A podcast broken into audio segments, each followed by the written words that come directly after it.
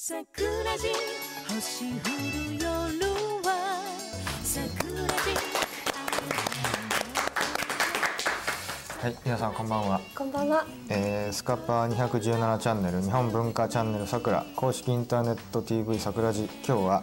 第74回目でございます、えー、2013年3月1日の配信号でございます、えー、今日も素敵なゲストの先生と一緒に、えー、90分間楽しいトークをしていきたいと思います、えー、今日のお相手は私古谷と。私さえでお送りします。よろしくお願いします。どうも。えーさて早速ですが今日のゲストの先生ご紹介いたします。東北大学名誉教授で国際美術史学会副会長でもいらっしゃいます田中秀道先生です。よろしくお願いいたします。よろしくお願いします。えー、と田中先生、あの桜地は初めてということでございますが、えー実は日本文化チャンネルさくらが2004年に開局したのと同時に約1年間、えー総計48回にわたりまして桜塾日本の文明と美術、えー芸術ですね。日本の文明と芸術という、えー番組で、えーずっとこう番組をされていたということでございますけれども、チャンネル桜の中では非常にこう文化的な、ええ。最近ではねあのええ。討論とか政治系の番組が中心ですけど文化的な番組が多かった頃の。そうですね。だってここは文化チャンネルっていうんだから、文化をねもっと基本的に中心に知れてほしいんですけど、残念ながら政治やねあのまあ経済ばっかしがええあの先立ってますけれども、ええ結局政治や経済を作るのが文化なんですね。やっぱりそういう文化がないと政治も経済も例えばお米を食べることだって一つの文化ですよね。それはパンを食べるとこういろんな文化が、植物食物文化ですけどね、ええ。そういうものがやっぱり基本にあって、そういうそのそれぞれの民族のなんていうかあの文化があったあってからこそ経済もね政治もええ成り立っていくわけで、まあもちろん政治経済がすつまり基本的なねこうまあ数字に出てくるからええ分かるような、まあことになってしまう、ええしかしそれもね結局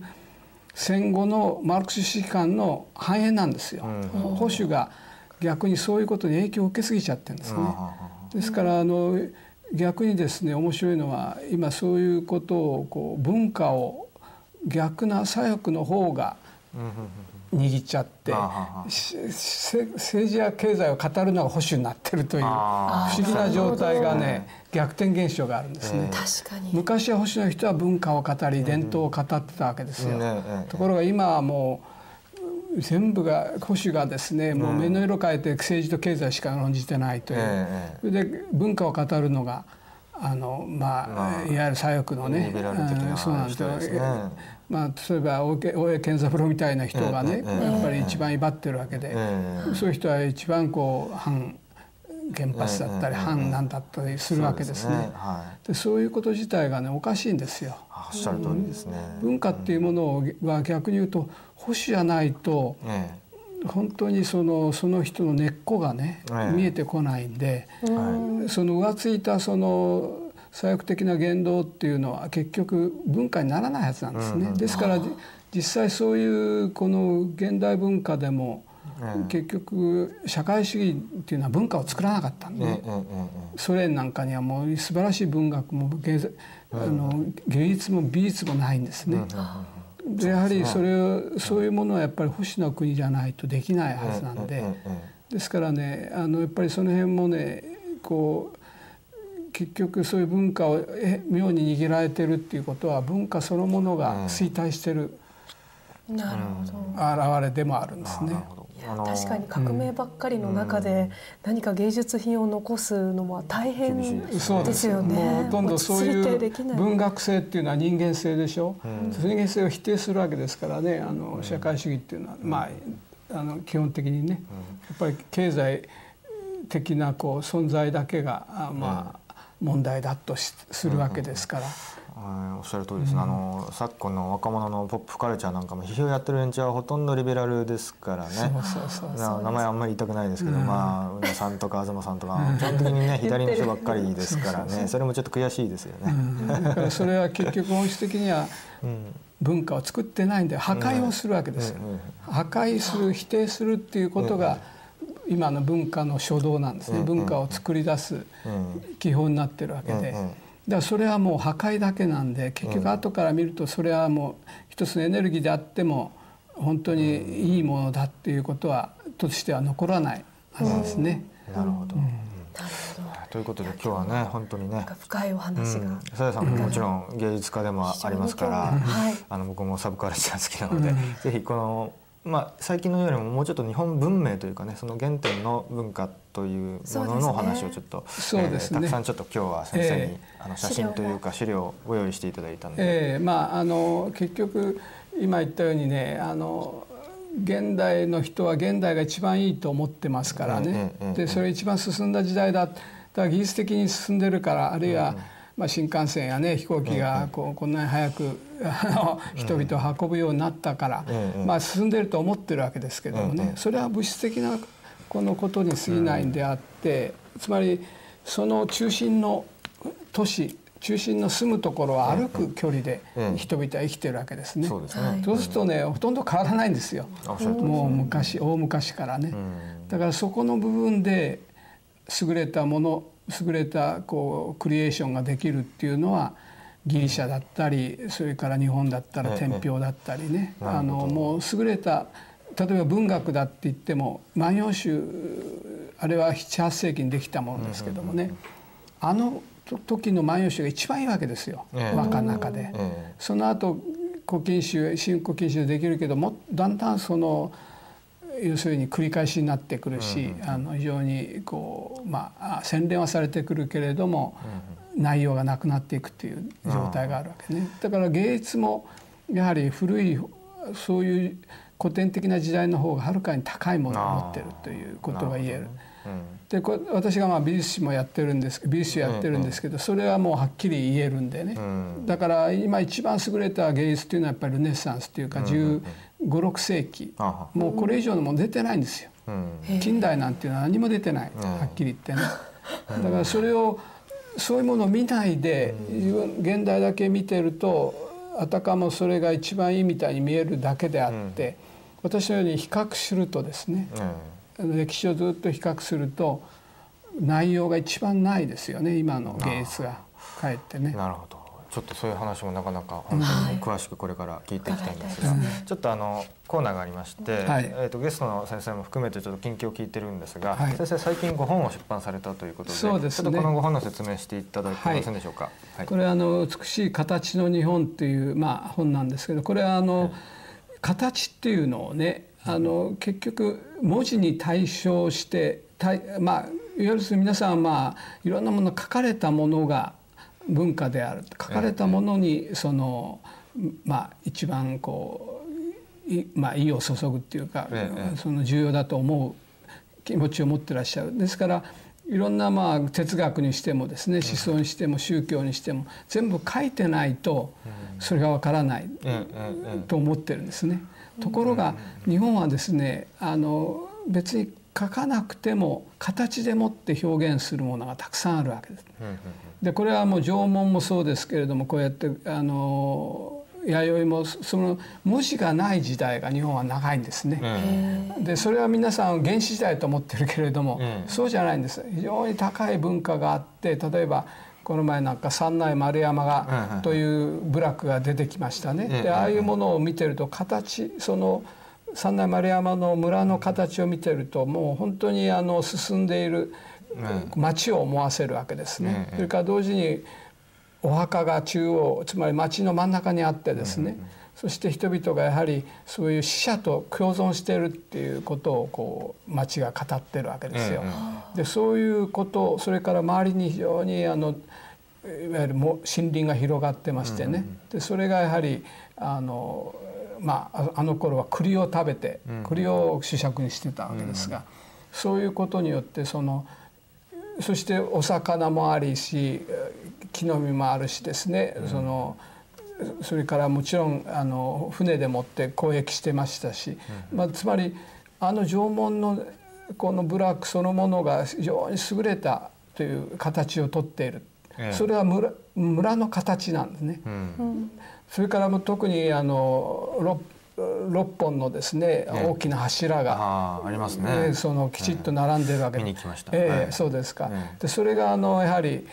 おそらく今物見櫓みたいになってますけど、ええそうじゃなくてねあれはおそらく神殿だったと思うんですね。復元図がイメージ図で出てね、ええところがただこう物見櫓みたいなね立ってあれはおかしいんですよ。ちょっといいけませんからねおかしいです、うんつまりああいうある種の原始的なねこう時代だから、ええ。あの程度しか考えてないだろうと思ってるんですけどそうじゃなくて、あれはもう明らかに神殿それから、あの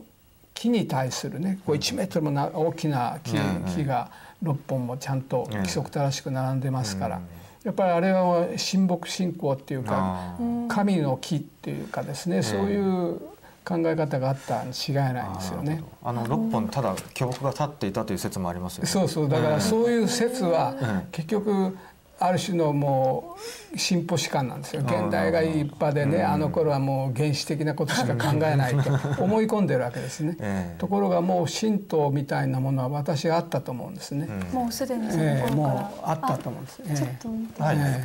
あのこの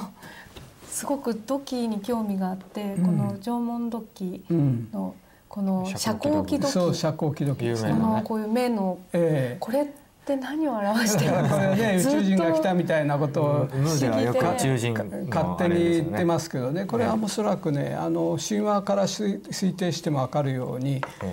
イザナギとイザナミが兄弟ですよね。それが結婚して子供を産むわけです。だからそれはもう近親相関があったに違いないんですね。こう古い時代は。そうですね。でその近親相関の時代はやはりこういう奇形が生まれるんですよね。あるいはおかしな子が。なるほど。でおかしそれはもうかなり一般化してはるするはずなんです。でそういうこうやはりまあ神化するかっていうか神うん化神格化これ非常に神格化する。あるいはそのね一方ではまあこういうの生んではいけないと思いながらもええそういうまあそういう神格化できるような子も出てくるわけですよね。こうあー本当に予知能力があったりいろんな人も出てきたりですね。んだからそういう人たちをはあ作っていくそうですか。いやこれ一時期ねムーとかではこれが宇宙服だとかガスマスクだとかって 言われましたけどね。そうそうそう。でまサングラスかなとかねます。そうですね。まああの今までそういう勝手なことを言ってるんですけど、実を言うとそういうことが一番なんていうか妥当なんですね。ああ確かに。で目をただれてるこう目をむくんでるんですよだからこういう眼光をかけたようにあのあ眼球をねあのまあ覆ってるように見えますけども、うん。やっぱりこれあの元をずっとたどってみますとこういう類のあの道具をですねずっと調べていくと最初はやっぱり目がただれてるんですね。あそこから始まっててそれがあのある種の形式化していくとこういう眼鏡みたいになっちゃうという。そうですか。じゃあ近親相関による奇形人。そうそうそのだったと。奇形のこうこういう形にしてこうなんかなんて祀るという感じなんええですね。祀るということですね。結局そういう人の方がこうある種のまあ第神に近い神に近い。っていう感じをね。そういう非常にあの頃はそういうそういう観念が強いですから。やはり面白いですね。えなるほど、えー、ちょちょっと今先生の身長の話でございましたけど、ええ。ちょっとあの我々からあのちょっと軽くコーナーがありますのでその後にちょっとまた本編に入っていきたいんですがはいはい。さやさんの方あの近況ございますけど、はい、もうあと少しなので、そう日本の今回は特にちょっとここちらの方あのノブさんっていう方でああの左ディジリドゥをねはい。あの筒を持って吹いてますけど、ええまあ、これはオーストラリアのアボリジニの楽器なんですけどあのもう何回もねあのお話ししてますけど、本当に古来からの楽器ででこれを使ってノブさんいろんなこう日本全国の五国神社を回って、あのこの演奏を献上されてる方なんですけど、本当に祝詞とかですね。あと「古事記」あの昨年編纂1100年。1300年。ええ1300年です。だったっていうこともあって「古事記の」あの最初の冒頭の部分をですねあのこう読みええ読み上げるとかあの空であ読み上げるというか歌うんですけどそうですね。その姿が、まあ、とにかく圧巻なんですが、うん。その彼と一緒に、うん。あのちょっと和の世界を「漂白の旅路」っていう私のオリジナル曲があって、え結構民話の日本の古いこういろんなドロドロしたなんかこう日本人特有のこう湿った気持ちみたいなものもうん。なんか表現できてるかなと思っているのであ。ぜひこれは来ていただきたいと思いもうます。一度年月日を教えてくはい、ださい。3月8日金曜日、はい。えー場所は六本木のスイートベージルでご予約はこちらですね、ゼロ三五四七四ゼロ一三九ということで、ははい。い、はい。ですね。と満足していただける内容だと思います。素晴らしくいい箱ですよね。ありがとうございますななんか本当に。ありがとうございますって別に私のお店じゃないそうですね。あのレストラはいンでもあるし、ライブハウスでもあって天井も高くてはい。気持ちいい場所面白いです。そのはい、古事記のねあのあれを主題にして、そうですね。うん私もちょっと和服で、うなんあの出演する。去年は和服じゃなかったですよね。去年はドレスっぽい。そうですね。ドレスだったり、今回は和服。まあ民族衣装かなんか着て出たんですけど。あそうですか。ははいい、ありがとうございます。はいじゃあちょっと私の方からも告知兼近況させてください。えーっと3月10日にですね、ちょっといいですか？えーっと LA ライズの斉藤さんのコンサートと一緒に私の講演会が大阪の梅田でございます。えーちょっとしていっていただいていいですか？3月10日これ陸軍記念日でございますが。えー日曜日ですね、えー多分会場は1時午後1時からでございますけれどもあ梅田の夢八梅田2号店というところで私の、えーちょっと竹島に視察してまいりましたのでそのご報告会というかその後に LA ライズさんのとあのライブがあります。その後にも懇親会等々ございますんでぜひ、えー2000円でありますし当日券もあるそうですがぜひ来てください。ということです、まあ、詳細はまた、えーブログ等々、えーやチャンネル桜のイベント欄等々でご覧になれるかと思いますが、えーまあ私も大阪にしょっちゅう行くもんですけれどもこのせ田中先生の話後から出てくると思うんですが大阪の辺りはあの仁徳天皇天皇陵がねあのさ堺ですよねあそこは。あの、えー、と中本古墳群です。うん。だってね。なんかすごくその古墳があの、えー、といわゆるその大阪の南側ですねその、えー、と阪南というかあの、えー、とその泉州のエリアに、ね。ものすごくいっぱいありましてですね、僕も関西に住んでたんでよく車で通ったりしてあれなんか小高い丘があるなと思ったら必ず古墳なんですよね。そのぐらい多くて、その周りはもうほん本当に住宅の建て売りなんですけれどもすごくね身近に感じる土地で、もちろんあれなんですね。埼玉とかにもあるんですけども大阪の方がかなりこう住宅地に密接近接してるのでですね、割とこう なんかあちょっと公園があるなと思ったら古墳っていう 感じがね、しますね大きなものも多いしね。ええ。だから仁徳天皇陵なんてやっぱりその看板がないと分かんないというか本当に巨大なそうこですね。う堀があってえーあれはもう本当に考えられないほど巨大なね、ええ。三484メートルはあのあるんですね。あんなもうおそらくね、あの真の始皇帝よりの量も多いよりもちろん大きいし、それからもちろんピラミッドよりもね規模が大きいし、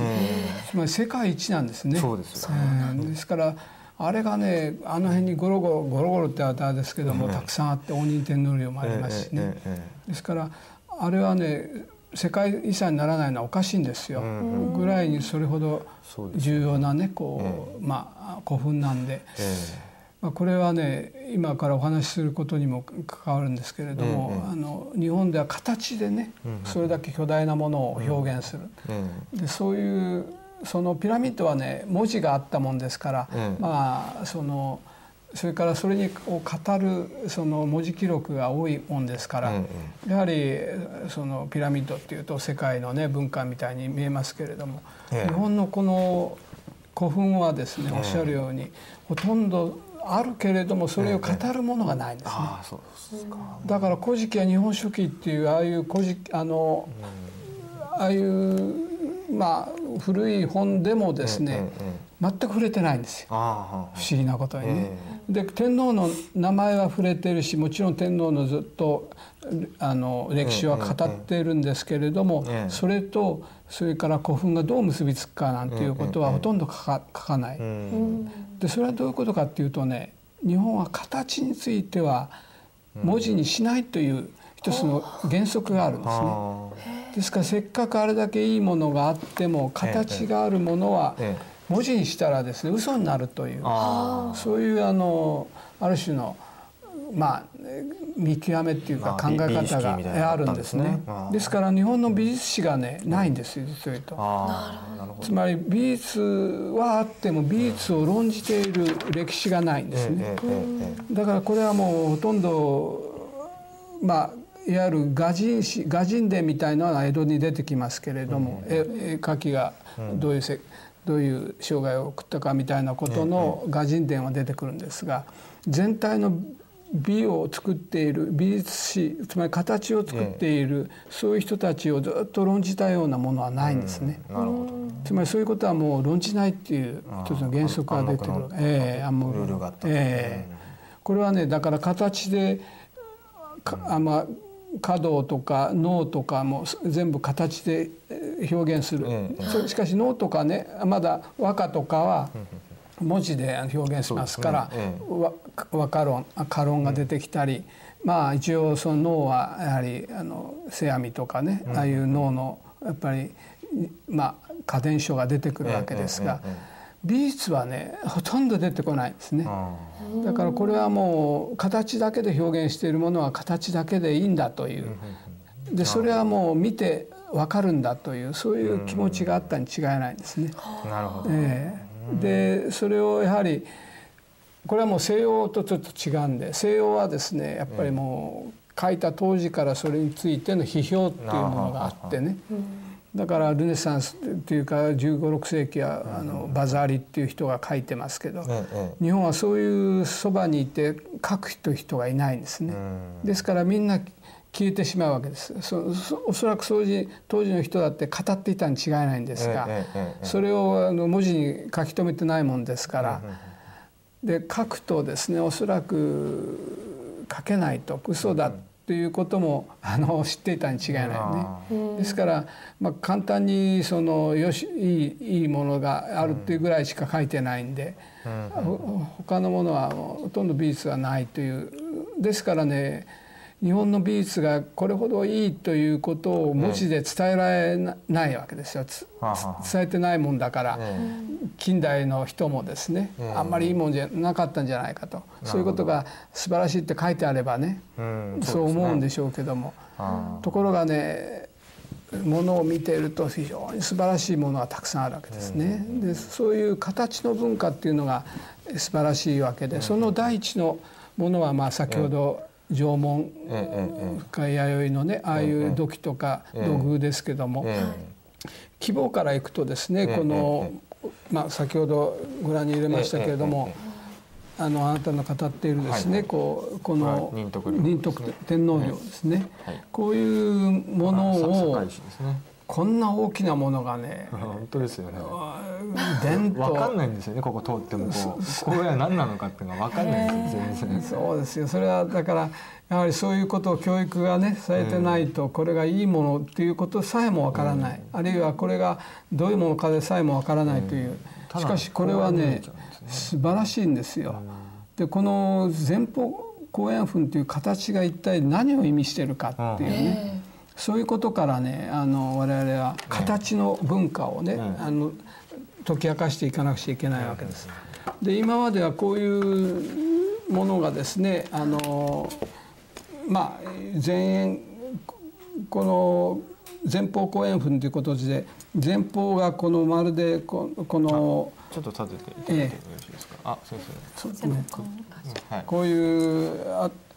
まあご覧になって分かるように円の部分が本当は前でやらなくちゃいけないんですけども、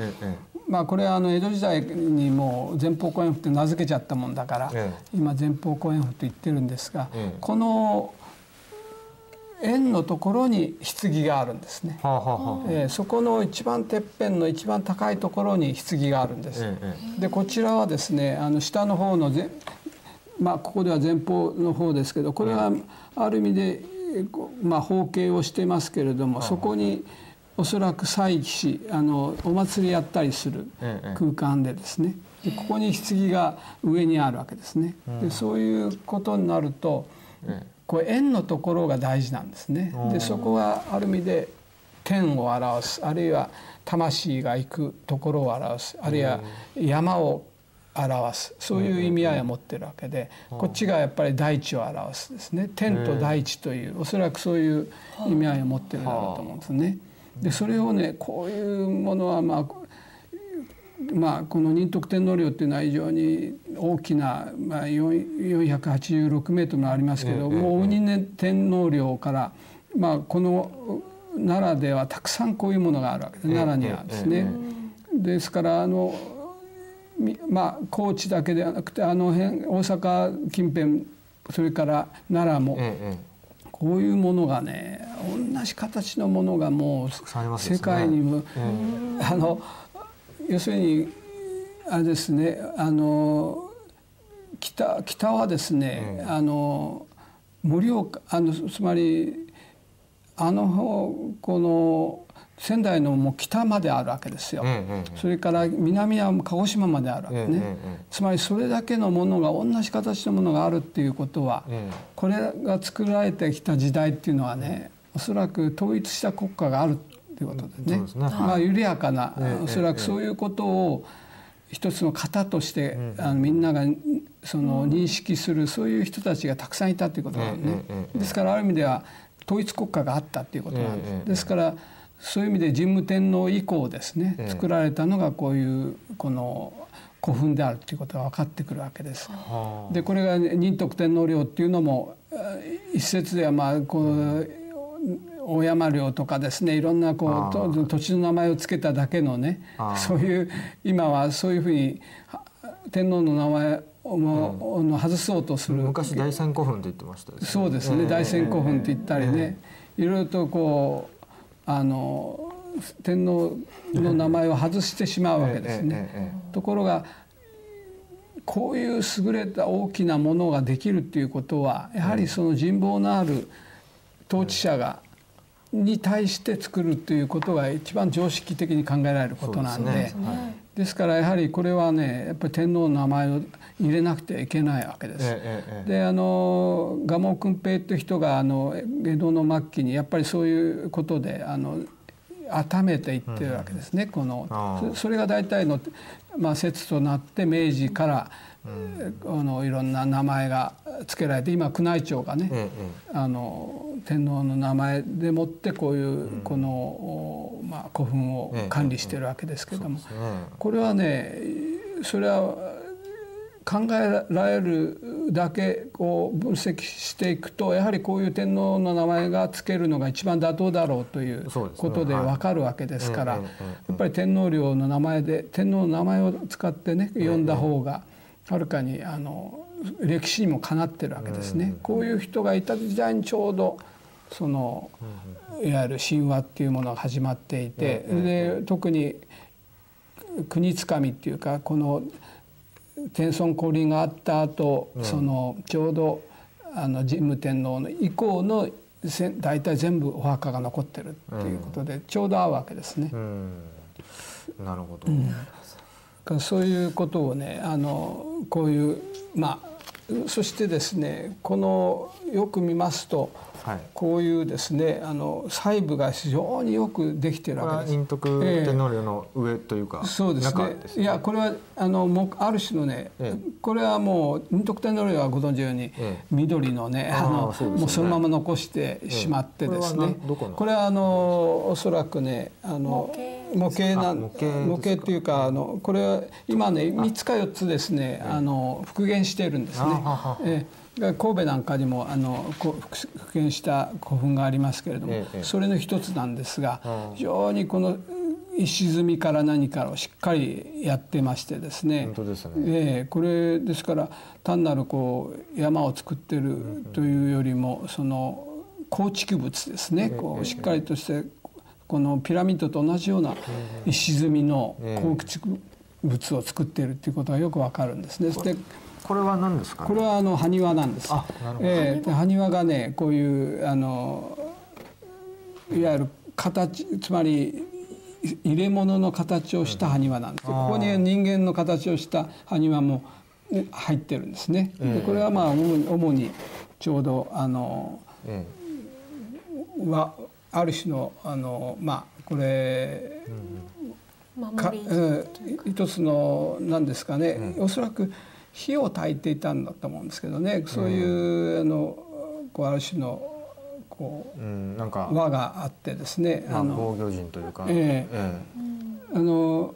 こういう形の埴輪も並べてずっとあの、作られてるんですねあ。の今例えば古墳って空から見ても地上から見ても森的になってますけど、ええ建造当時はみんなこういう感じだったってことですね。そうなんですよまさに構築物だったんですね。ですからねこういう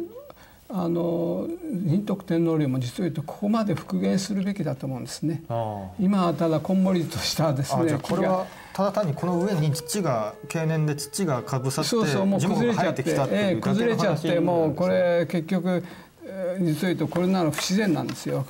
自然に見えますけどね。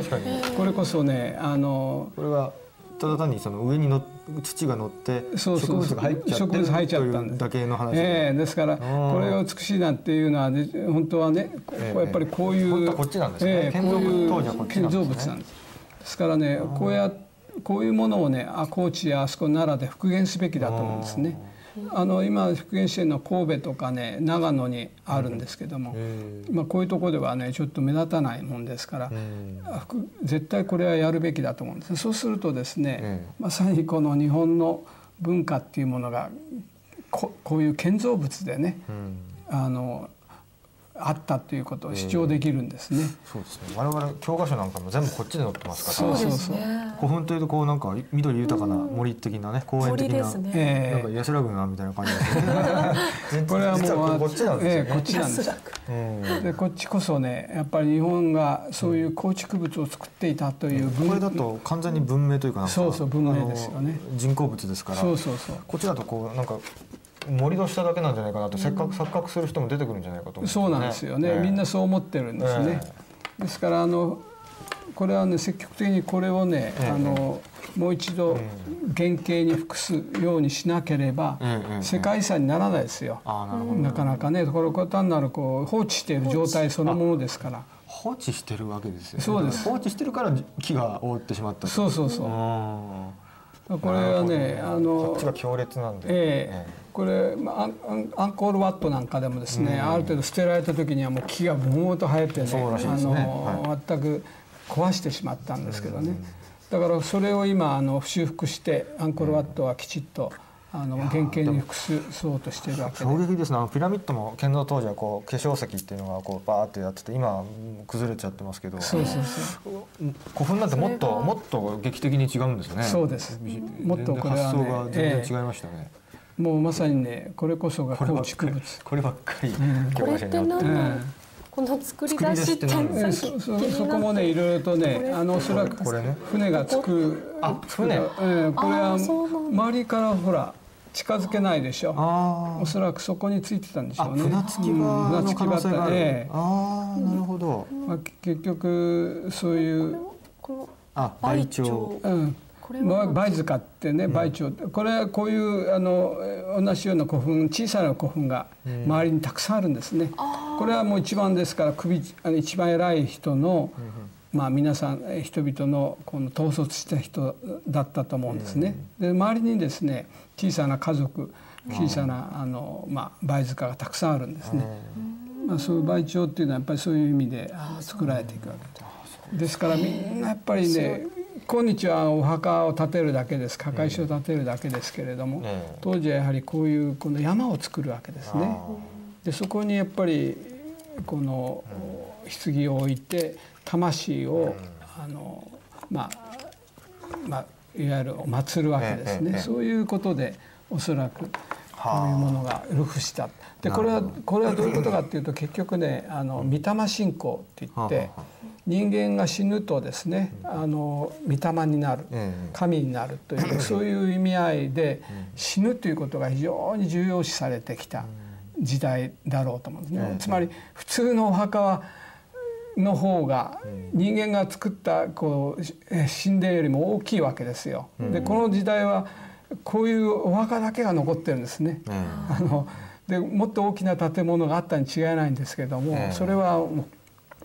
消えて、あええこういうあのお墓が残ってるっていうことは結局この時代が死者というものを非常に考えた時代で、えあの今日のようにただ墓石一つ一本で作るだけではなくてですね、こういう大きなものをみんなで作るとえいうそういう共同体のねこう死に対する死者に対する思いっていうものがうん。はるかに強かった。でこれがね実を言うと神道というものね。うん。仏教が来る前の日本の宗教ええとして考えなくちゃいけないえ形なんですね。はあ。でこういうのは形でしか表現されてませんから、ええそういう類推する以外ないんですけどしかし少なくとも棺がそこに置かれてる一番高いところに置かれてるっていうこと自体がやっぱり一番この死者をね祀るという意味ではあのまあそういう意味では一番こう御霊信仰にふさわしいわけですね。でこので大きなものを作るっていうことは実を言うと首長っていうか一番偉い人を作るっていうもところから始まるのはこれは神話と結びつくんですけどもうん。皇室への信仰ですね。どなるほど。皇祖霊信仰というものがおそらくもうできたからこそあの方が死ねば尊いんだということでうん。みんなで協力してね。これおそらくえーご存知と思うんですけどもあの大林組が今計算したらですねええええええ15万延べ150万人の人がえええ参加してねええ15年かかったというようなことを言うぐらいに推定ですよね、現代の技術でもそれだけかかそる、つまりそのくらいかかるということをねつまりそれだけ人々が協力したわけで決して奴隷をこう駆り立てて作ったなんていうのはねこれまでのいろんなあの説ではそうなってしまうんですけどそうじゃなくて人々が協力してそういう人を祀ったんだといううん。まあそういう下からのええ。ねこうし指示がないとこれはできっこないんですよね。そうですね、えあのということはこの、まあ、これ仁徳天皇陵ですけど、ん。まあまあ、変な話この表土を今こうバーってきれいにするとこれが出てくるっていうことになるんですよね。うんそうですそうです。うん。まさにそう。なかなか面白いですね。え本当はこの森のその土の下にこの石畳があるからこの除去すればこれがにそうそう。出てくるわけでねおそらくこれも崩れてるでしょうけれども、はいまあそうですよね。れをねこうあの原型に服すようなことをするべきだと思うんですね。そうすると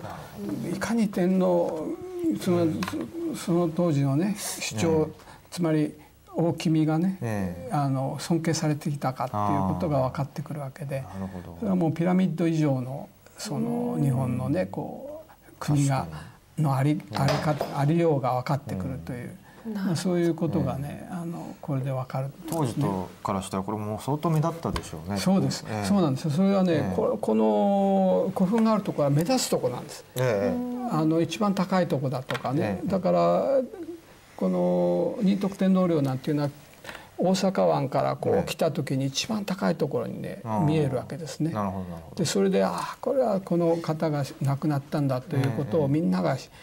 てね、ええでそこを祀ろうというそういう感情があって、ええ。まあ、それこそがねあの私は神道のあの大きなあの、まあ、始まりだと思うんですね。もうすでにもう神道は先ほど言いましたようにあの縄文から始まってると言いましたけども、ええまさにこういうとこあの古墳時代にそれがこうある種のもうピークを迎えてるっていうかね、形においてはうん。素晴らしいあのこういう形を残しているわけで、うん。まあ、これはねやはり日本の文化の一つのこの重要なね、うん。あのまあ表現ええ表現だと思うんですね。なるほど。でこれこそねもっと我々がえ広大の人たちがね、ええ評価して素晴らしいもんだということを特に今世界遺産の時代ですからね。もっとやっぱりこれを人々に世界の人々に言わないと、ええ。こんなもったいないでもったいないっていうとあれですがそうですね。非常にね貴重なものであるわけです。うん。でと同時にですね、はい。中から来る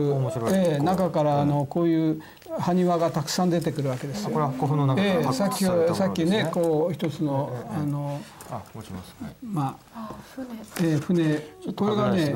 もちろんご存知だと思うんですけど埴輪なんていうのはまあ人いわゆる人形の形をしたものも多いんですけども。え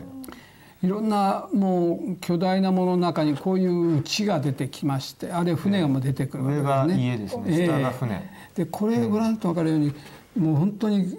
家がねこ面白い形してるでしょ。本当です。屋根がなんか逆についてるみたいな。逆についてるみたいな。だからこういうのがあったに非常に似ているものは出雲大社にちょっと似てるのはありますけどね地域がついてね。しかしこういう技術があったに違いないんですね。でこういうこういう家がねおそらくあっただろうと思うんです。まあしかしもちろんこれこれそのものというわけにいかないでしょうけどしかしそういう規模のねものがあってやはりまあこれは残念ながらあの木で作られてますからね、あの後でお話しする法隆寺のように残ってませんけれども、こういうものが建築でねあったに違いない。建物としては不安定な形なわけじゃない そうそうそう。これ上の屋根はなんか雨水かなんか貯蔵するとかそういう機能があったんですかね？うん、やっぱりこれだからかえってね雨なんかは強いんですよ。こう屋根が大きいしね。あの結局おそらくそういう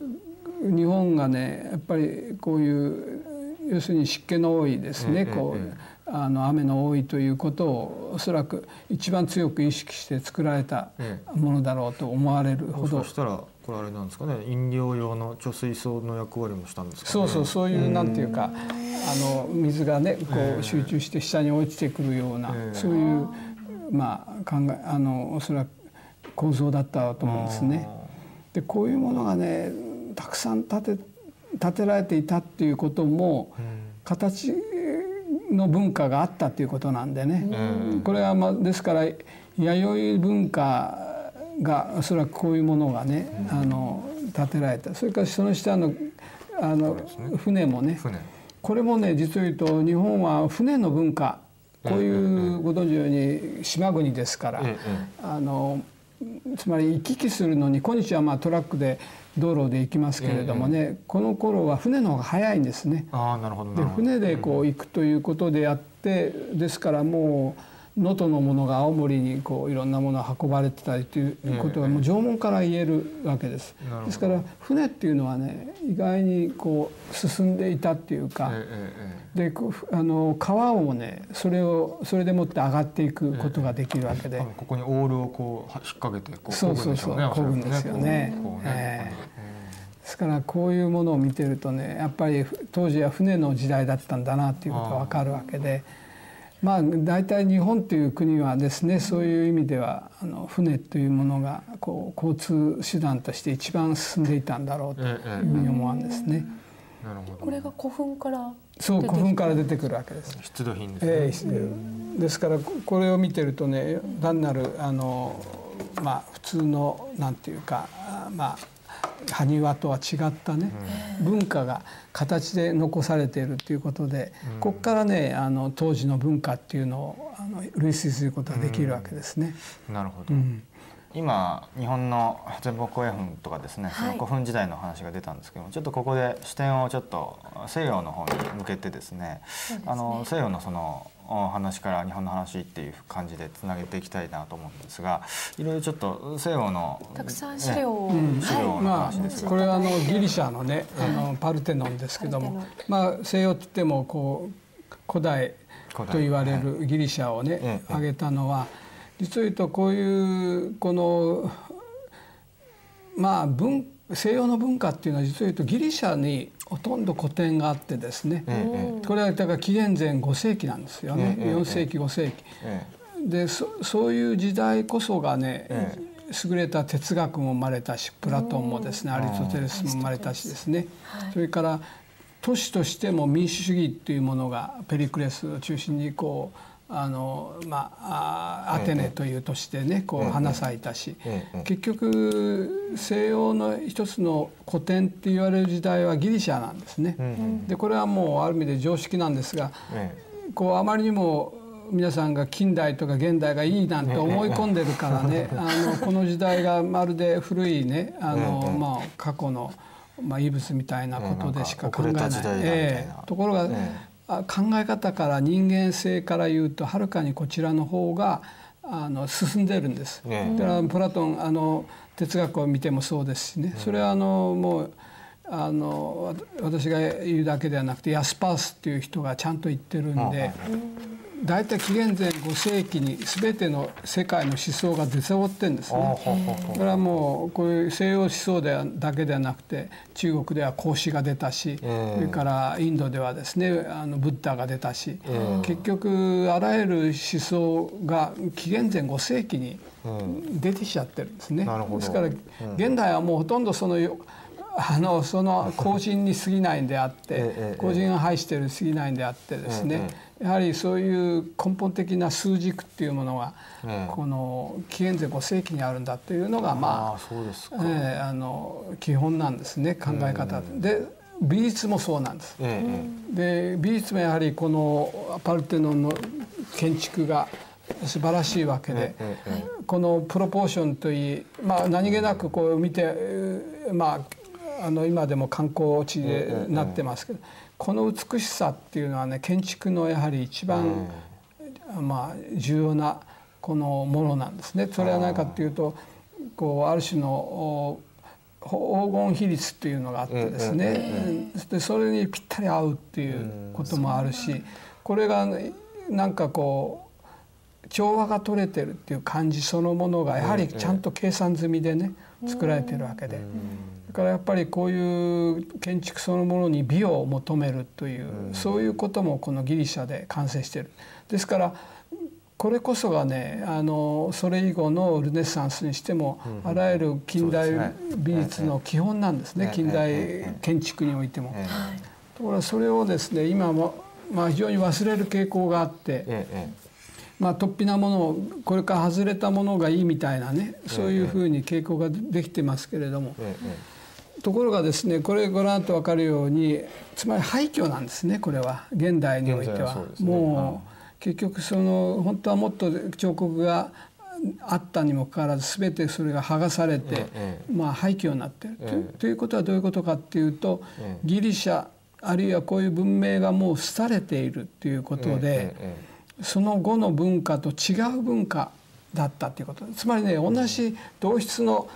民族あるいは同質の人たちがいればそれをそのまま使ってね、うんうん、それをそのまま修復していくはずなんですよ。うんうん、で日本だってあの今だって法隆寺を使ってますからね、うんうん、結局13世紀前のものもちゃんと使ってるわけで、うんうん、ところが日本あの西洋ではですね、せいぜい10世紀ぐらいの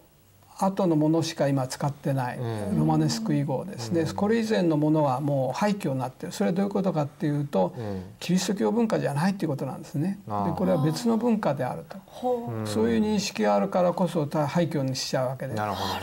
のこれだったら普通でしたらこれをね直して教会にしまうんですけども、それさえできないわけです。で結局それは違う文化だっていう認識があるから。ところが日本人はねこういう西洋人がギリシャの末裔みたいなことをね、古典をあのまあ、しっかり勉強してその後こう近代文明ができたみたいなことを言うもんだから、まあ、連続性で考えてるわけでギリシャ。そして中世あってですねあの古代ローマがあって中世があって近代があると。ところがこういうまあ、つまり廃墟になっていることはこれを捨てたということなんですね。あのキリスト教にその後ヨーロッパになったあの暗黒の中世中華が非常にこの停滞した時代がございました、ね、そうそうそう。えーでそれはね実を言うと停滞してるんじゃなくて断絶してるんです、ね、断絶してる、ね、別の民族ですから、うん、アングロサクソンあるいはゲルマン民族が来た、でそれでキリスト教をねあの、受け入れたわけで、この時代は古代ローマにしてもギリシャ人は別の民族なんですね。ですね、ですから完全に違うあの民族が来てるわけで、そして宗教も違う人間も違うとなると、やはりこれはですね別の人別の文明だと言わなくちゃしょうがないんですね。でそれをねあたかも彼らは同じ文化だと言い続けるただ暗黒の中国中世があっただけだというふうに思う思わせてるわけですがそこはもう完全に断絶があるわけですね。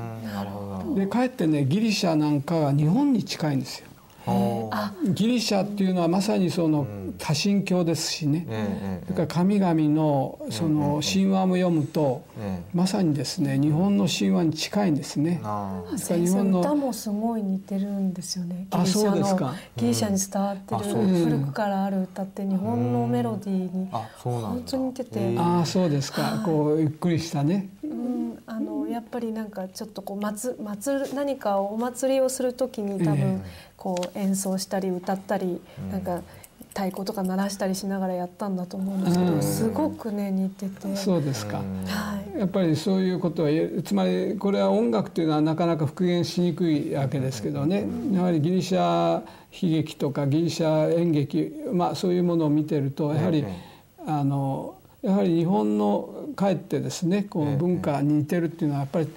まあ、さっき言ったようにし多神教であるしそれから自然信仰っていうかですね、ええそういうものを神化する神を自然の、おまあ、あ例えば太陽神をアポロとしたりね、そういうこの自然をあの神に見るというところは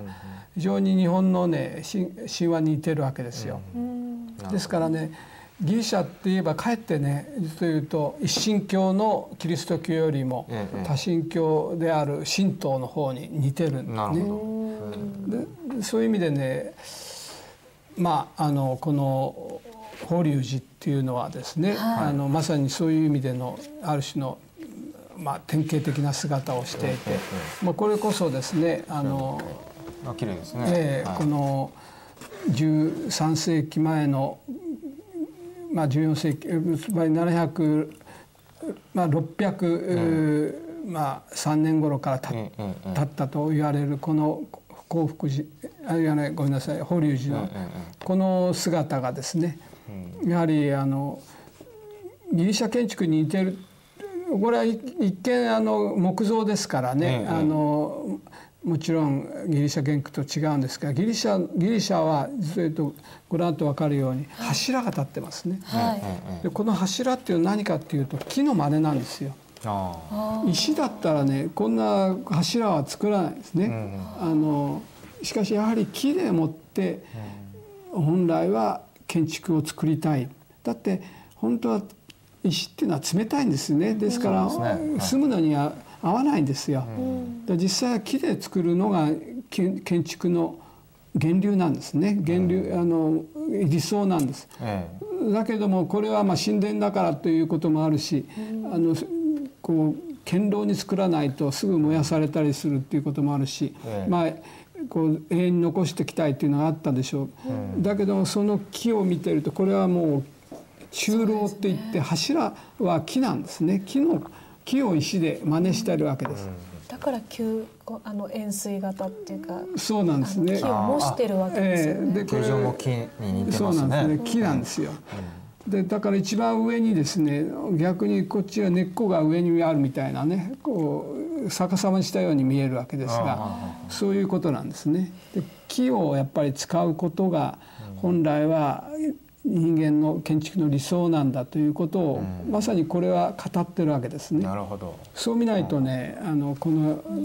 建築の良さがわからない。なぜかっていうと石だけでしたらこれは壁を作ればいいわけで。ね。そうですね。ねえ。えそれで十十分にその重みをね屋根の重みを耐えることができるんですけどこの柱を作るっていうことはやはりや、まあ、木を使いたいという願望の表れと言ってもいいと思うんですね。なるほど。でこれこそが考えてみるとこれは法隆寺がそれを実現しているわけです。全てを木で作っている。ですからこれがですねやはりあの、まあ、まさにこの建築法隆寺の建築の基本であるわけで実世界のですね ある意味でそういう意味では理想をですね表現していると言ってもいい。木を使うそして木っていうものが初めて日本人人間に合うわけですね、その柔らかさ。そして呼吸もあのちょうど、あまあ、つまりこの人間が酸素を吸ってですね、さ二酸化炭素を出すのと逆のことをやるっていうことは、まさにそれが木の中で住むっていう意味も含んでるわけですから、まあまさにそういう意味では世界の理想がですね、建築がこれつまり法隆寺に残されてるっていうことが言えるわけです。ででそういうと同時にですねここの建築そのものも同じようにあの黄金比率を使ってあこのまあ簡単にあの五重の塔をご覧になると分かるんですけど静かにこう下にの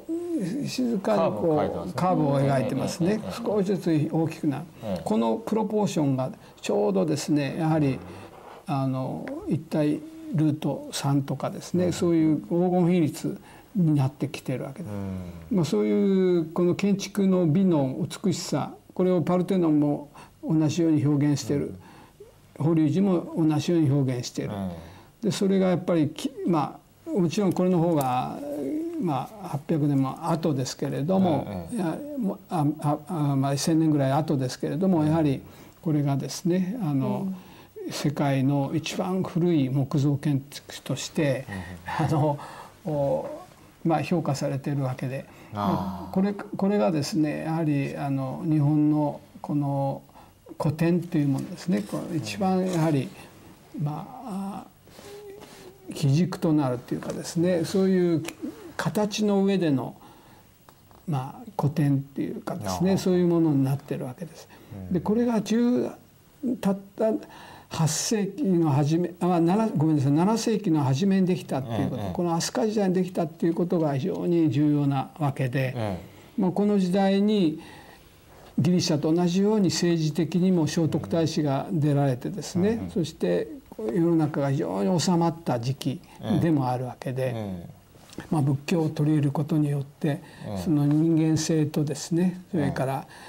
もちろん神道がずずっと続いてるわけで、まあ、そういうものとのこう融合があの一番この聖徳太子の時代にある意味で完成したと言ってもいいんですね。で日本は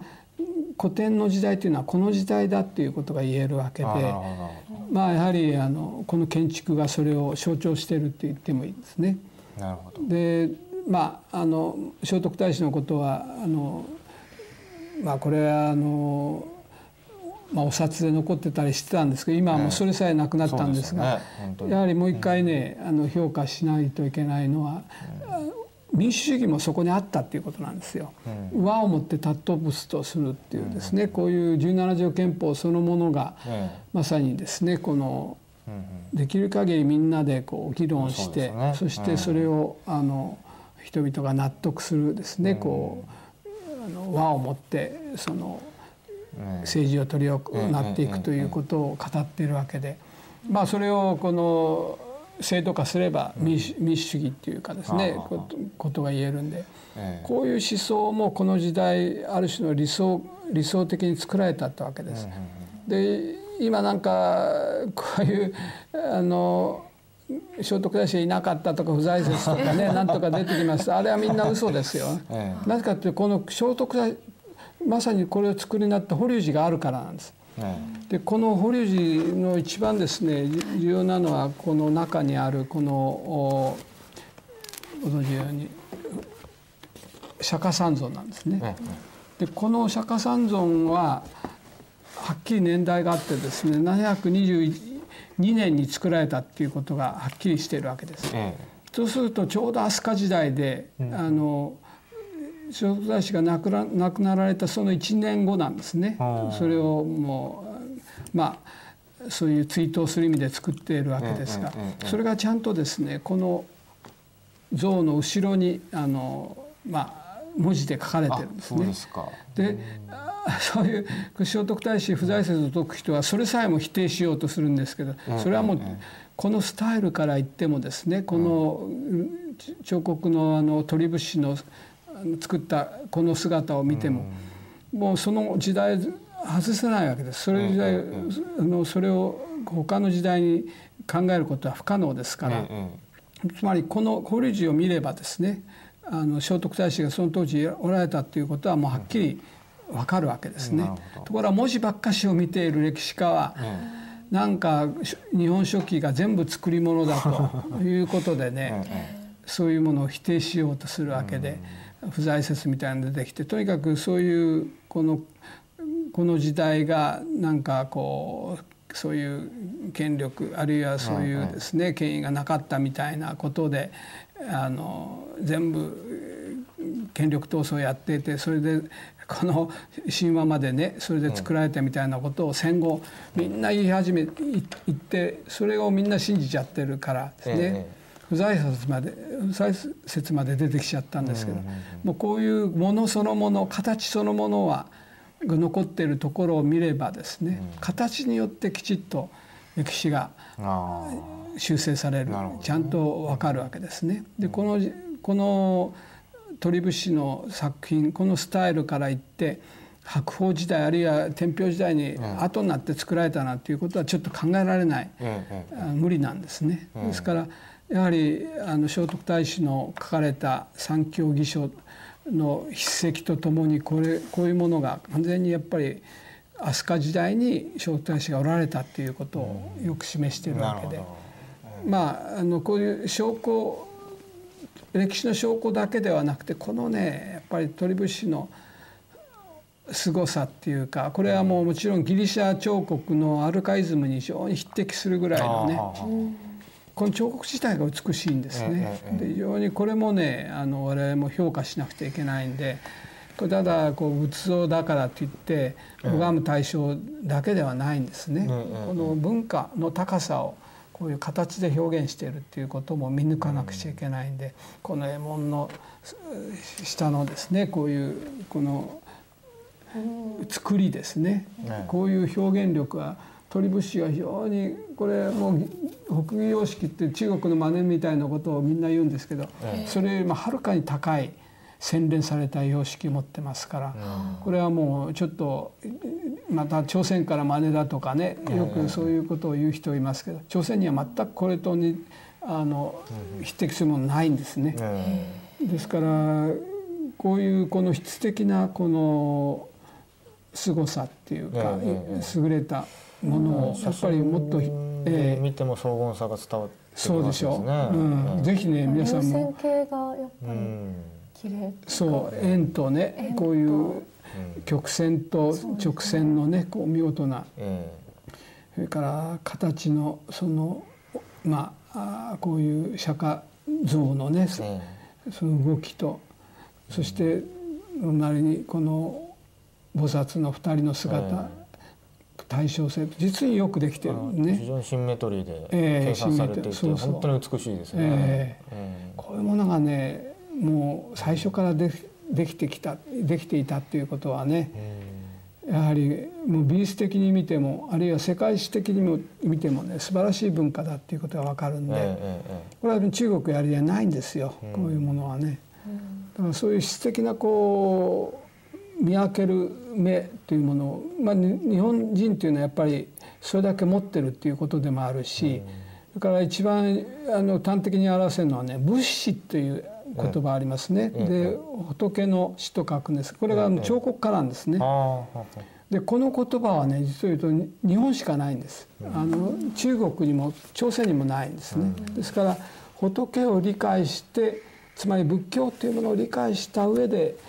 あのこういう彫刻を作るというですねそういうことをきちっと考えている、そういう修練をしているっていうのが日本の物資なんですね。なるほど。ですから物資という言葉がきちっとそういう言葉としてあるっていうことも、師ですから先生なわけですね。それだけあの熟達し、それだけ仏を知っているっていうことなんで、もうこれもねちょっと注目していいことなんですね。だから意外にこういうことそのものが一般的に戦後まあ戦後戦前もまあある意味でそういうことが言われるわけではなかったんですがやはり戦後の学問の進歩っていうのは日本をますます輝かせるねあの要素がたくさん出てきてるわけです。それは比較ということが簡単になったこととそれからまさにそういうこの日本のその仏教と神道というもののね質の高さっていうもの。それはもう今もう日本という国が非常に今あのまあ、特に大震災後注目されているし、漫画やねあの同時アニメもそうですけれども、やっぱり日本のジャポニズムっていうのは非常にあの高いこう評価を受け始めていることは皆さんご存知と思うんですけどそれがもう昔からあったっていうことね。でそういう日本の文化っていうのはまさにそういうその糖質な文化がある。結局同じ民族が同じところで作るということによってですね積み重ねがあるからこそこれほどね優れたものが生まれてくるんで質の高いんですよ実を言うとね。こう単にこう真似して作るあるいはこう表面的に作るっていう以上のものを持ってるっていうことがねこれが大事なことであってまあそれこそがあの我々がそう理解しなくちゃいけないわけです、ところがそれを理解放棄してきたっていうことがね非常に重要残念なことなんで。でそれはもう2つ欠陥っていうのは一つはもちろんあの西洋中心主観っていうか西洋がいいんだというような考え方が日本に入ってきて日本は大したもんではないと。まあこれはもう自虐史観ともそうなんですけどね。そういうものが非常に戦後広まってしまったのとそれからやっぱりもう一つは我々がですねこの方法論的にこういう形を見る学問っていうのをねこうあのやっと身につけなくてはいけないっていうことに気がつき気がついてるっていうことなんですね。ですからそういうことをですね我々は今ちょうどやっぱりもうこの20世紀が済んで20世紀ってあのまあもうもう別の時代になるんですけど、ええ、社会主義の時代だったんですねソ連があって、ね、中共もこうなったしですね、みんな左翼化しちゃったんで、民主党がもう政権取ったりしてたわけで,、でやっと今安倍政権になって、まあそれはおかしかったと、彼らは何もできなかったんだっていうことが、はっきりしてきた。ん。でソ連も崩壊しましたしね,、ね。何も文化を生まなかったし、つまり社会主義っていう国が何もこうプラスのね要因がなかったっていうただ全体主義があったっていうだけで来たっていうこと。そのものがねやっぱり今本当に反省の時期に来てるわけですよ。単なる保守化とかね右翼化なんていうことじゃなくて、正常に戻りつつあるということなのね。で20世紀という時代が本当にそういう意味ではね虚構の時代だったっていう驚された時代だということが私はまあそういう認識をねしているからまああの戦後狂わせた日本あの OSS の日本計画という本も書いたんですけどそういう左翼のが計画をしてねどんどん日本をそういうふうなものに持っていったっていうことがやっぱり一方であったっていうこと。これはあのあれ今もやっと認識しなくちゃいけない、戦後レジームっていうのが嘘だったっていうことをねもう一回あの今認識しなくちゃいけないという時代に来てるんですね。なんか結局先生のお話を伺ってるとこういうなんか日本古来からある、まあ、あの仏教が入ってくる前の神道の精神とかこう古墳にたくさん現れてたりするわけで、うん、そういうなんかこうシャーマニズムというか、ミニズムというかそういう日本のもともとの古来からあるたあの八百万の神の信仰がなんか逆に今私たちの世代だと宮崎駿さんとか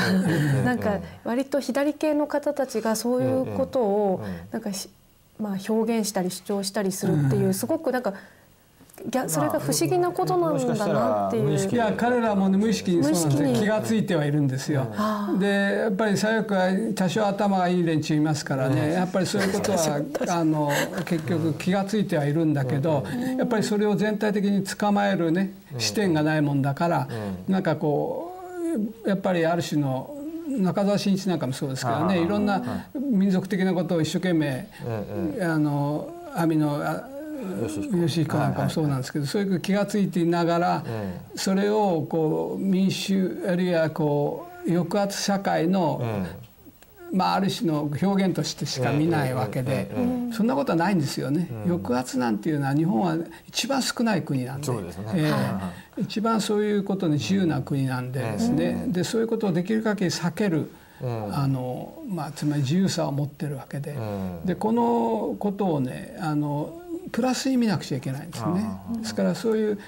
左翼の人はみんなそれを否定的に見ようとする、抑圧社会の表れとして見たがる、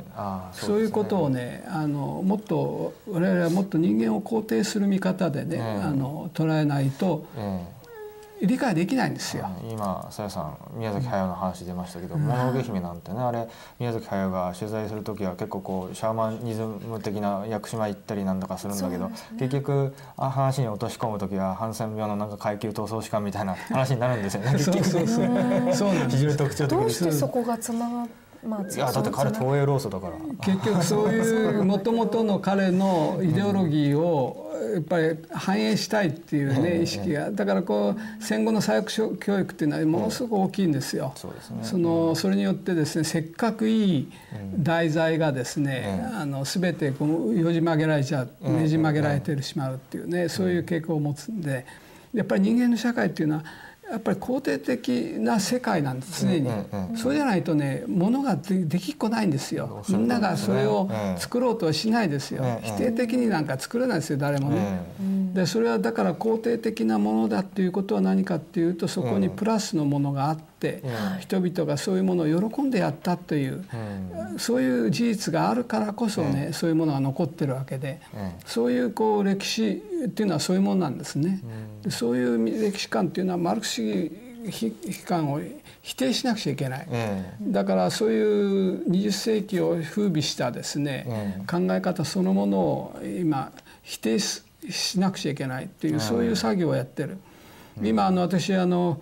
国史学会日本国史学会っていうのを立ち上げたんですね、まあ、私だけじゃなくてもう小堀先生やその武田宮ですね、あのそれからもちろんあの伊集院先生なんかもここに習えてるんですね。皆さんと、まあ、立ち上げたわけですがそれはどういうことかっていうとそういうですねこう自虐史観や否定史観を克服しようと。でその日本が今までずっとあった姿をそのまま肯定していくというね、うん、そうすると天皇がこれほどつ長く続いたっていうことをいかに肯定するかいかにそれをですね評価するか、つまりなぜこんな残ったのかっていうことが分かってくるわけですね。でそういうことをねやはり中心に据えた歴史観が日本の国史だと思うんですね。でそういうことをねもう、まあ、まだまだ少数派ですけれども、学会はねそういうもうつまりまだ左翼の人が多いんでね、なかなか難しいしあのなかなかだけどそういう人たちをもっとねあの盛り立てて、まあ、皆さんのような人たちがもっと学者にもいっぱい出てくればね、そういうこの人たちが日本の学問を作っていくっていうか、日本の歴史をねあの新しくしていくことができるだろうと思ってまあ微力ながらやってるんですけどね。ねなるほど。えー、なんかございますか？いや、先生のその、あのブログなんかも拝見してあの最近では、まあ、先生はその文化の方面から、こう日本の良さっていうものを再認識していく中で歴史とか、その政治であったりとか経済であったりとかそういうところに行かれたんだと思うんですけど、そうですね、そのこの間菅三淳さんが、あのなんかあの NHK の番組かなんかで美術の評価なんかをされてるのを見て、非常にそ,、そのそもそもの、その芸術に対する読み方が、あのすでにもう在日韓国人というその、さなん差別とかその階級闘争とか、そういうことを前提にしてその美術を表されてるっていうのに非常になんか憤りを感じたってなんか書かれてて。そうそう。なんかそういうなんかこうイデオロギーというか、ね、そういう人は「話の剣」とかを読んで、ほらなんかこれはなんかさ あの朝鮮の差別をなんか赤裸々に語っているとかそうそうそう。いうことしかね、ことになっが一つの批評の原点になってるから左翼はダメなんですよね。結局芸術とかねあらゆる創造物はやっぱりその積極的な何か、積極的なですね肯定するものがあるからこそ創造に結びつくわけでね。とそれはやっぱりその原因っていうかその結果をちゃんと肯定してやらないと、それはなんかこうどっかで否定するようなことをすればですねそれ自体が理解できないっていうか、把握することはできないんですよね。で歴史っていうのはそういうもんなんで残されたものっていうのはやっぱりそれだけあの理由があるわけですよ。でそれだけちゃんと意思があるわけで。まあその時に見えなくてもその結果的にそれがねこうちゃんとしたこう形になっているっていうことは、まさにそういうそこにちゃんとその道理っていうものがあって初めて成り立つわけですね。歴史っていうのはそういうものなんで。で私はね日本の歴史観っていうのはずっと調べてますけれどもそういう道理の史観がずっとあったんですね。ところが20世紀になってからあるいは明治以降ですねそれを西洋的な考え方で西洋がいいんだという近代史観になってしまって結局それを真似しようっていうことしか考えなくなってしまったことがね日本人をこうの気持ちを失わせたっていうか大事なものを失わせた原因なんです。だけど今だんだんそういうことが分かってきてくる時代ですしまたそれだけもういわゆる社会主義は失敗してですね近代の一番最先端の進歩思想が全部失敗したということは、今やっぱりそういう時代ではないということですね。でこれからやはりそういう意味で新しく再構築しなくちゃいけないなというまあ、そういう段階に来てるだろうと思うんですね。なるほど、うん、まあ菅三十さんがそもそも美術を語るのに適任かどうかという問題ありますけど、ね。うん、いやいやもうあの方が NHK のね 御用学者御用コメンテーター NHK がそういうことをやること自体がねやっぱりおかしいなことで、やっぱりあのあの国民放送ですからねもっと、うん大多数の考え方をねもっと集約すべきなんで、うん、あんなこう日本の在日の方をね、うん、在日の人だからって悪いことはないんですけども、うん、そういう考え方そのものがね、ひねくれてるわけですよ。だからそういうところから始まるようなことがねまるで文化を分かるようなことを言ってもらうと困るんですね。菅三十さんは韓国に行かれてそのキムチの食べ比べとかそういう評論の番組だったら私はいいと思うんですね。なんで美術をいちいち評論するだって朝鮮に帰ってくれいいわけですよ朝鮮で頑張って、まあ、だから朝鮮の文物を紹介する評論だったらいいと思うんです、えー、そうそうなんでわざわざ？そしてね西洋のまあ彼も、あの一応西洋に留学してますからね、で明らかにそういうことをこうまあ彼の学論あの美術論で言ったりするんですけど、それが中途半端なんですよね。だからねそういう徹底しないことを言うべきじゃないんですよ。でそういうことのレベルがね低いっていう感じ。だから左翼がねやっぱりレベルが低いんですよ。実を言うと、ね、本当にそれをねあのしっかりと勉強してない人が多いんで、やっぱりだからね左翼文化っていうのは何も生み出さないんですね。ね結局はね。だから20世紀の後半の文化っていうのはほとんどいいものが出てないっていうあのことになってしまうんでね、それはそういう批判文化だからなんですよ、破壊文化なんで。破壊することがにエネルギーを注ぐわけで、今まであったものをとにかく破壊していこうというそれが特に美術にね、あの顕著なんで。ですから私はあの20世紀の美術っていうものをやっぱりそういうふうに見てますからね、ですからこういう破壊がいいことだっていうことが来てしまうから社会までそういうふうになっちゃうんですね。で私自身もあのまあそういうこの左翼体験がありますからねやっぱりあの時代みんなそうやって染まっちゃったんですよね。すぐに抜け出しましたけどやはりそれだけこのまあマルクス主義病というのがですねこう20世紀の前半を捉えたっていうか、まあ、かなりそれが20世紀全体に及んできたっていうこと自体がね今、もう一つ反省すべき時期来たと思うんですね。あの日本が最もなんかこうマルクス主義の残滓がまだいるような気がするんですけどそうですね。そうなんですよ。もう共産党なんていう名前があるだけでもおかしいんですよね。あの向こうは名前さえ変えてしまったっていう、ね、そうですね。そうです。そのくらいなんですけどもね、うん、まだまだこう日本がそういうまだこうそれが外国に残ってるっていう変な信仰を持ってるんですね。ですから日本もまだ変えなくていいみたいなね。ところが外国がまずそのある意味でも崩壊してるっていうかそういうことを考えなくちゃいけないんで、まあ、ですからもっと深刻な事態に来てるっていうことを左翼は考えなくちゃいけないだろうと思うんですね。まあ、そろそろそういう時期にもうっていうかもう遅遅いっていう感じもしますけどね。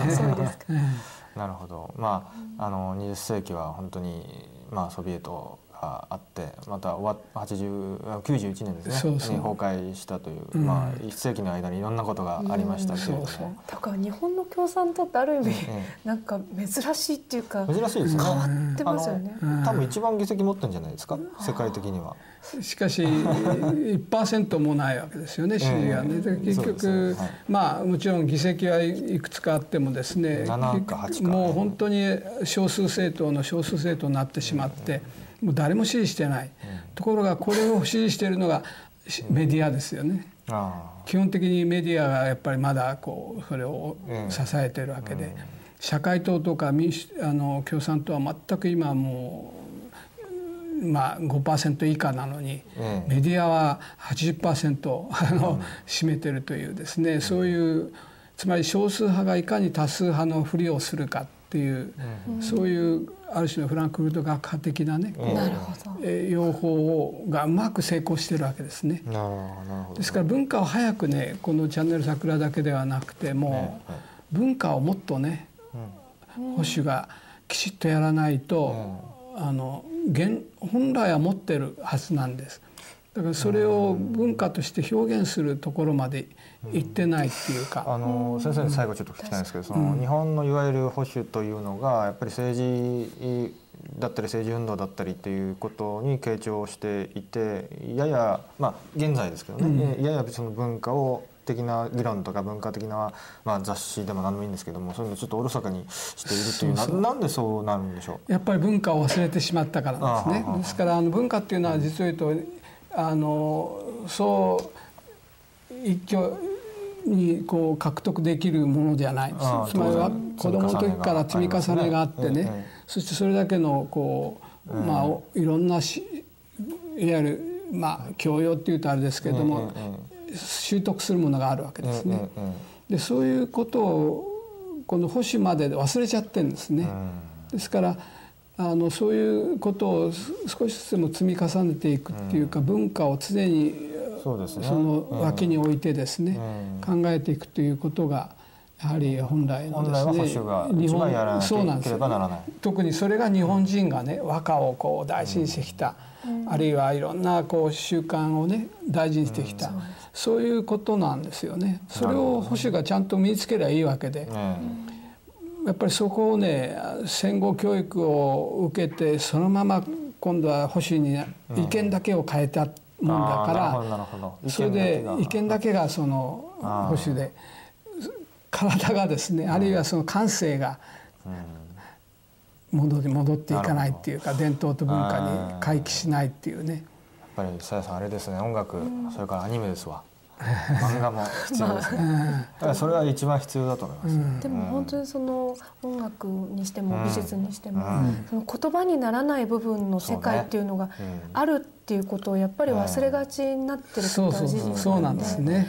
だからそういう部分ですごくなんか目私もに見えないものをね。あの頑張っていきたいなってそうそう。だから体でねこううそういうものをね体でわかるってことえが、え大事なんです。それでそれはもう正直に日本人であればね出てくるんですよ。でいろんなことを言うことによっていろんなことを考えることによってね自然的にそれがね出てくるんですね。浸透的な考え方が。で特に今回ですね災害がありましたね。であの災害の中で見えてきたのは全く浸透的なね日本人なんですよ。一つはもちろん自然信仰ね、このあんなすごい津波地震、自然そのものはすごいという感じを人々はもう本当に受け入れましたね。ええでそれに対してどうしようとか、ああれが人工地震だなんてそんなこと誰も言わないですよね。やっぱりあれはもうしょうがないんだと。でそれこそが自然なんだという。で一方で自然の恵みを受けている人間っていうのがいるんだと。いうこともあのもう知ってるわけでですね、でそういう自然信仰がはっきりしてきたことっていうこと、それからもう一つはねあの御霊信仰っていうと、死者がたくさん出ましたね。そうですね。であの死者たちをみんな祀ま祀ってるんですよ。つまり死者をね一つもテレビが映さなかったっていうこともそうですが、やっぱり死者が御霊だっていうこと神になったっていうことをね、やっぱり示していることだと思うんですね。それから3番目にですねやっぱりあの天皇と皇后がそこに深々とね頭を下げられたっていうことによって、我々も安堵したわけですね。そういうやっぱり国の長という人人がですね来てそして国をの事件だっていうことをね認識させたことで、決して一人がこうたまたま災害で死んだっていうんじゃなくて、国の国民として死んだという意識をね、みんな持つことができた、これもねやはり共同体のね宗教としての神道の一つの大きな、なるほどまああのある種の証拠なんですね。なるほどね。ですからこういう災害があるとやはりそういう人間日本人の本来の在り方がね出てくるっていうこともこれもあのまあ知らなくちゃいけないしまたそれが本来だただ初詣だけ行ってるから神道だっていうだけじゃないんですね。そうですね。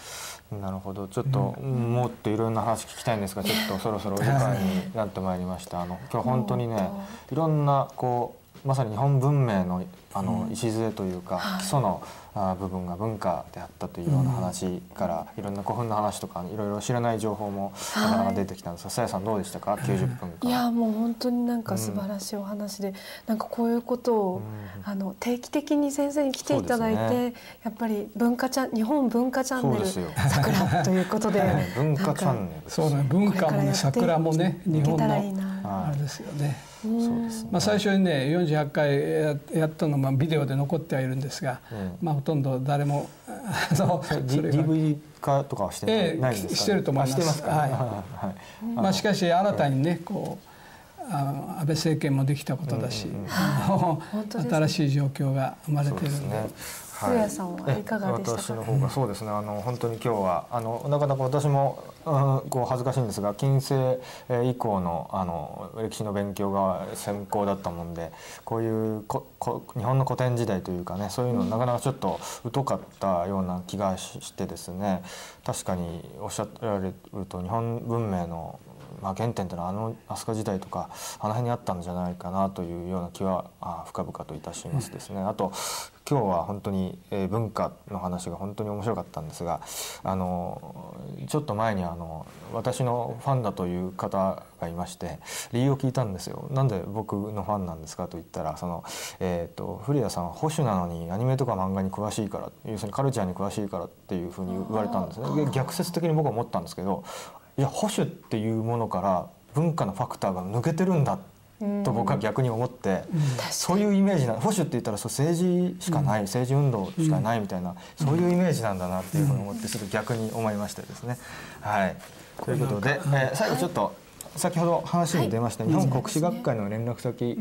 でございます。で毎月ですねあのこういう国史学会の連続講演会っていうのをやってますから、はい、今度は、まあ、あの2月3月3月も続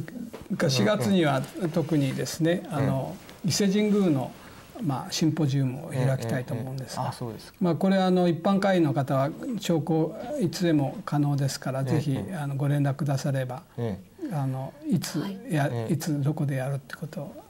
お知らせしますあの武田恒康先生の、えー、武田研究財団、えー、研究財団、ゼロ三六四三五一三五八。はい。あのちなみに先ほど先生があの桜の早々期に出られた、はい、あの桜塾は総 TV の有料会員であれば全部見れるということですね。あそうですか。日本の文明と芸術。ほぼ全部。えー、ということで三千百五十円でございますね。それから二千人会に加入すれば見れるということですね。えー、ぜひおお勧めいたします。最後一言何か、はい、あの締めていただいて。えー、あのねやはり今も安倍政権がちょうど出てきたことですし、ええ、まああの本当に再生機構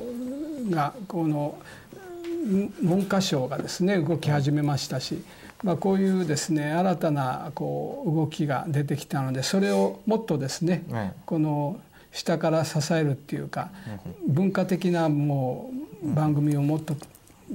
高めてですね、